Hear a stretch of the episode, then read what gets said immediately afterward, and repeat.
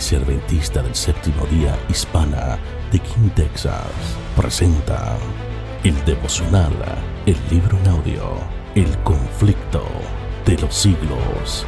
Bienvenidos a un espacio de meditación donde su corazón será lleno de esperanza.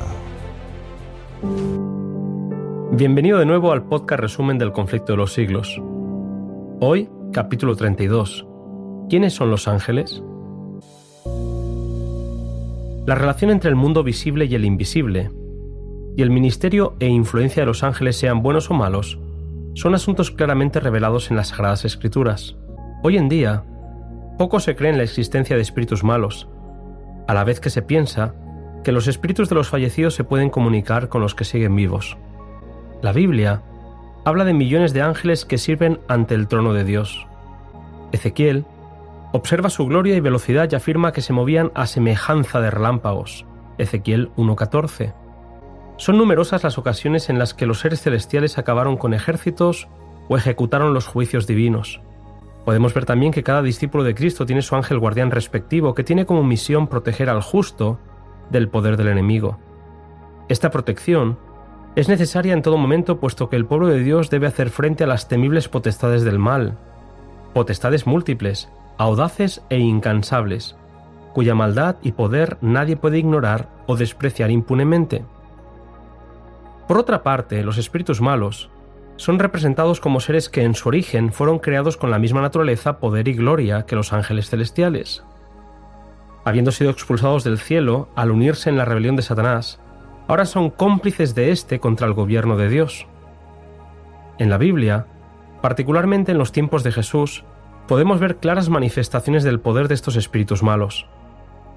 Mientras Jesús extendía sus brazos de amor, los ángeles caídos actuaban poderosamente tanto sobre los cuerpos como sobre las almas de los hombres. Jesús supo reconocer la actuación de los demonios que habían tomado posesión de personas cuyas aflicciones no eran de origen natural.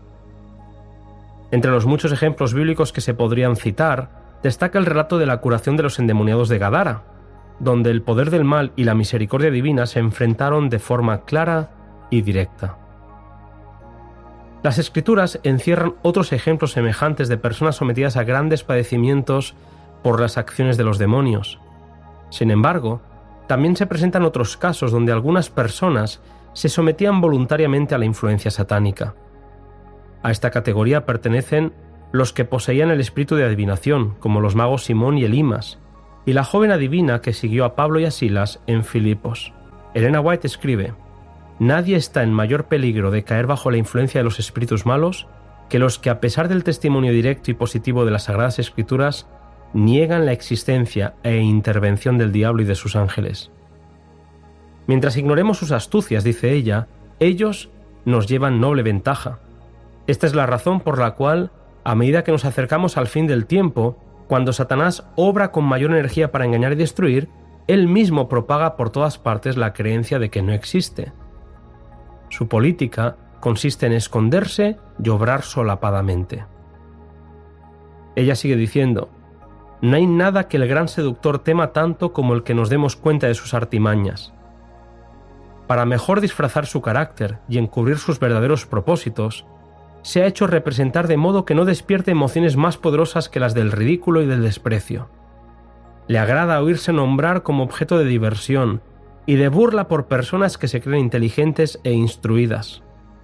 Prueba evidente de que su estrategia ha tenido éxito es la aceptación general de que gozan entre el público religioso ciertas teorías que niegan los testimonios más positivos de las Sagradas Escrituras.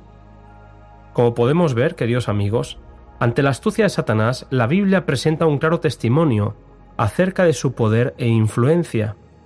En ella podemos leer también que, a pesar del poder y la maldad del enemigo, tenemos un claro y poderoso apoyo en nuestro Redentor.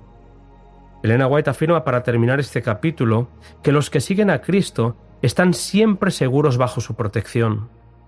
Ángeles de gran poder son enviados del cielo para ampararlos. El maligno no puede forzar la guardia con que Dios tiene rodeado a su pueblo. Con estas palabras, con las que terminamos este capítulo, Damos paso y te invitamos a que nos acompañes en el próximo que dará continuidad a lo que hemos oído en este apasionante podcast. Te pido que si quieres no te lo pierdas.